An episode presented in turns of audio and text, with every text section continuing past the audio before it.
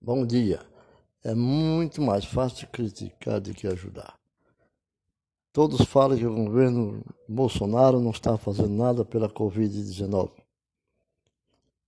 Estão acusando o exército, estão acusando o ministro, que é o general, que está interinamente no Ministério da Saúde. Mas ouça dois minutos apenas o que está acontecendo no Brasil e no mundo, buscando suporte técnico e científico, medicação para que mantenha as UTIs trabalhando a todo vapor, porque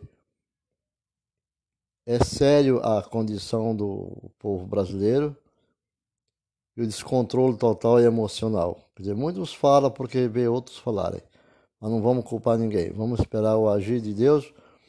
Ouça, ouça esse trecho que vamos publicar agora. Apenas são dois minutos, nós vamos ver através desse podcast. Começar a transmitir a notícia. Bem-vindos! Para você acompanha informações das ações do Comando Militar do Sul. E mais uma vez aqui, em Jaguarão, na fronteira entre Brasil e Uruguai. E de onde vamos acompanhar uma operação logística de transporte de medicamentos que saíram de Montevidéu, capital uruguaia, estão percorrendo nesse momento cerca de 400 quilômetros até esse ponto. A partir daqui, a logística será feita pelo Exército Brasileiro. A operação começou cedo e envolveu 10 viaturas e militares do 12º Regimental de Jaguarão, do 3 Batalhão de Suprimento de Nova Santa Rita, do 9 Batalhão de Infantaria Motorizado de Pelotas e do 3 Batalhão de Polícia do Exército de Porto Alegre.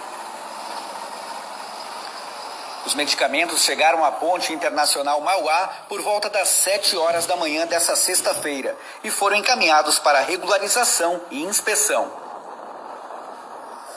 O segundo passo é aqui, no Porto Seco de Jaguarão, onde será feito o desembaraço alfandegário de medicamentos entre neurobloqueadores, sedativos e analgésicos, que vão para UTIs e unidades hospitalares do Rio Grande do Sul e também de Santa Catarina. Os medicamentos são dispensáveis para pacientes que estão em unidades de tratamento intensivo, na maioria em decorrência da Covid-19. Esses medicamentos, alguns deles, na verdade, têm que, ter, é, têm que ser refrigerados em temperaturas de 2 a 8 graus. Por isso, nós estamos transportando né, em viaturas específicas para esses cuidados técnicos que esses medicamentos precisam. Do Porto Seco de Jaguarão, os medicamentos vão ser escoltados pelo Exército Brasileiro até Nova Santa Rita, na região metropolitana de Porto Alegre, e a Florianópolis, em apoio ao Ministério da Saúde. Então, porque os pastores calarão, quase chegando a um caos. Mas o pastor Silas Malafaia não liga para os que não estão aí preocupados. Ele é um bolsonarista e defende mesmo seu ponto de vista não é criticar, é ver a realidade que está acontecendo. O governo faz muito pelo povo. Então, vamos aguardar que nosso glorioso exército não precisa de direita nem de esquerda para ser o que é. Seria bom se ele falasse longe dessas picuinhas. Ficamos por aqui.